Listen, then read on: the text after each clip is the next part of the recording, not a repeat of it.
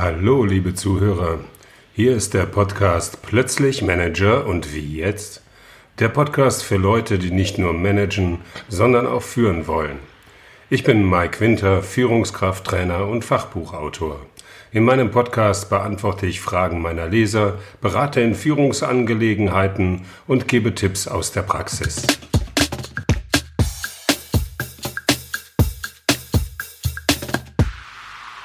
Heute geht es um eine Sache, mit der sich erfahrene Führungskräfte meist schon sehr gut auskennen. Es geht um, wie setze ich ein Thema im Job.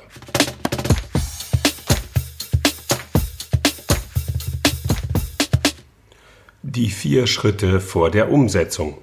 Viele jüngere Führungskräfte wissen nicht genau, wie sie eine Idee, ein Thema oder ein Projekt erfolgreich in die Tat umsetzen können. Wie gehe ich vor? Wen spreche ich wann an? Worauf muss ich achten? Im Prinzip greifen hier die Maßnahmen, die man auch zu Beginn eines Projektes mit einer Projektbeschreibung ergreift. Es kommt jedoch vorab etwas sehr Wichtiges hinzu. Beteiligte Mitarbeiter, Kollegen, Vorgesetzte und Externe müssen schon weit vorher mit ins Boot genommen werden. Das geschieht bei den Profis in der Regel in vier Schritten. Der erste Schritt. Identifikation der Beteiligten und Suchen nach Befürwortern.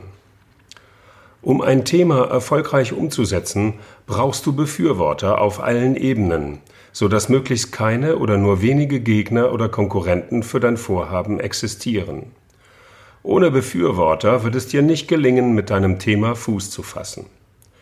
Grob überschlagen hast du im Job mit drei Arten von Personen zu tun, die man folgendermaßen einordnen kann. Das sind zunächst die Mitmacher. Etwa ein Drittel deiner Ansprechpartner sind sofort Feuer und Flamme, finden deine Idee gut und werden dich unterstützen. Das sind die Enthusiasten unter der Belegschaft, die Veränderung mögen und gerne neue Dinge mit dir in Angriff nehmen. Darüber hinaus gibt es die Zögerlichen, ein Drittel der Beteiligten finden deine Idee weder gut noch schlecht und warten erstmal ab.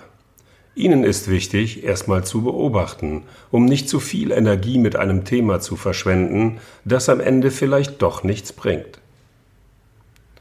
Die dritte Gruppe ist die Gruppe der Verweigerer oder der Besitzstandswahrer. Ein Drittel verweigert sich oder betreibt Besitzstandswahrung. Warum etwas Neues in die Wege leiten? Das Alte geht doch noch. Diese Personen blockieren lieber, als einer neuen Idee eine Chance zu geben. Dahinter steht oft die Angst vor Veränderung oder schlichtweg Bequemlichkeit. Zu den Verweigerern gehören leider auch Personen, die in direkter Konkurrenz zu dir und deinem Thema stehen und nicht gerne sehen, wenn du erfolgreich bist. Bevor du dein Thema vorbringst, solltest du dir im ersten Schritt überlegen, wer genau später daran beteiligt ist und wo er oder sie nach dieser Einteilung einzuordnen ist. Erst danach kannst du entsprechende Schritte hinsichtlich der Kommunikation einleiten. Kommen wir zum zweiten Schritt. Der Kommunikation der Idee oder des Themas nach der Einordnung der Beteiligten.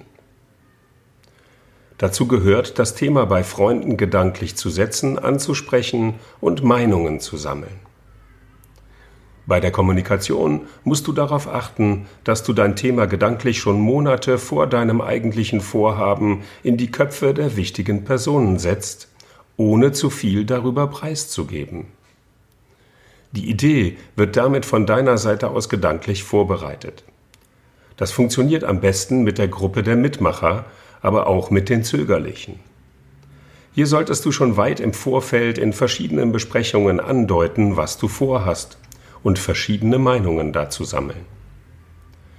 Es macht Sinn, die Beteiligten danach zu fragen, was sie von deiner Idee halten, um ein Stimmungsbild zu bekommen. Achte darauf, dass diese Gespräche vertraulichen Charakter haben, sodass im ersten Schritt Personen aus der dritten Gruppe, der Gegner und Verweigerer, nichts davon erfahren. Die Idee muss im Rahmen einer 360-Grad-Sicht verfestigt werden. Über die Hinweise, die du darüber bekommst, kannst du deine Idee korrigieren. Hier musst du mit Mitarbeitern, Vorgesetzten, Kollegen und eventuellen Dienstleistern oder Beratern sprechen, um eine 360-Grad-Sicht auf deine Idee zu bekommen. Im Rahmen dieser ersten lockeren Gespräche verfestigt sich deine Idee, ohne dass du sie bereits in Angriff nimmst. Du musst der Idee einen Namen geben. Wenn du sicher bist, dass deine Idee Substanz hat und Erfolg verspricht, solltest du ihr einen Namen geben. Am besten einen, der die Beteiligten neugierig macht und zum Unternehmen passt. Der Name muss nicht unbedingt preisgeben, worum es geht. Ein Deckname wie Projekt X oder Projekt 2025 macht neugierig. Wenn der Begriff beiläufig erwähnt wird, fragen sich die Leute, worum es dabei geht. Sobald du deiner Idee einen Namen gegeben hast, musst du beschleunigt vorgehen und deine Idee sattelfest mit den bisher Beteiligten ausformulieren. Wichtig ist, dass du deine Vorgesetzten darüber informierst und diese bezüglich der Ausarbeitung laufend unterrichtest. Ideal ist, wenn dein Vorgesetzter den Namen deines Projektes ebenfalls schon mit in Umlauf bringt. Dadurch merken eventuelle Gegner, dass du Unterstützung auf höherer Ebene für dein Thema hast. Ist der Name oft genug gefallen und gab es schon ein wenig Hintergrundinformationen dazu, haben sich die Beteiligten daran gewöhnt, bevor die Idee in die Phase der Umsetzung geht. Das Thema ist quasi gesetzt, ohne dass es dafür eine Ausarbeitung braucht. Es kommt Betroffenen aufgrund der wiederholten Erwähnung bereits bekannt vor. Die Verweigerungshaltung sinkt, weil sich die Menschen daran gewöhnt haben.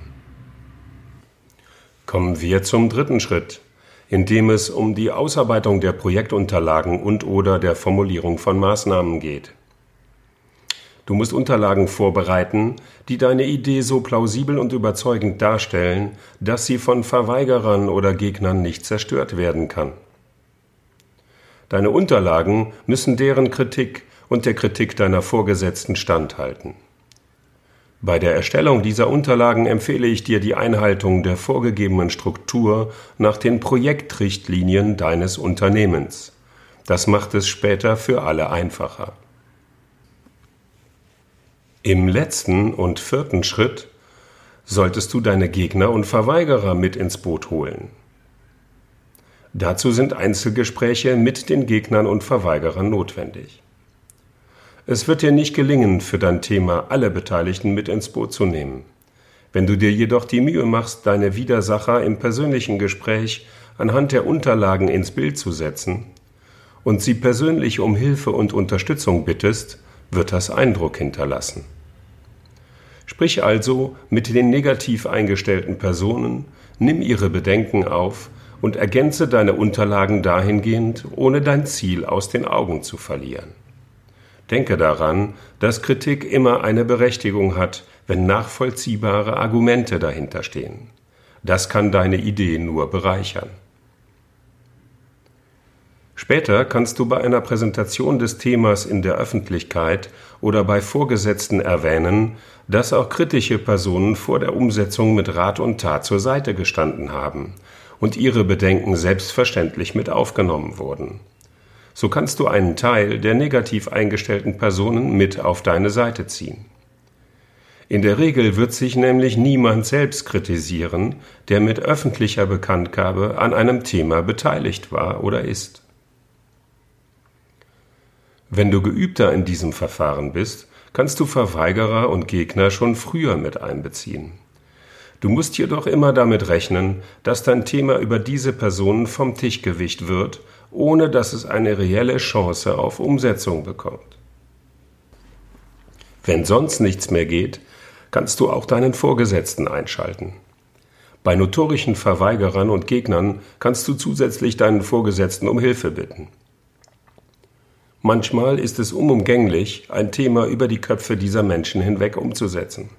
Dann ist dein Chef gefordert, die Dinge im Rahmen seiner Funktionsmacht entsprechend anzuordnen.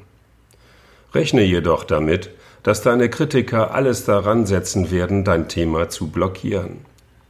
Grundsätzlich ist es besser, möglichst viele Befürworter für deine Sache zu gewinnen, bevor du deinen Chef einschaltest.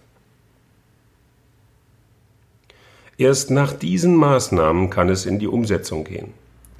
Eine frühzeitige und durchdachte Kommunikation in festgelegten Schritten ist Wegbereiter für den Erfolg.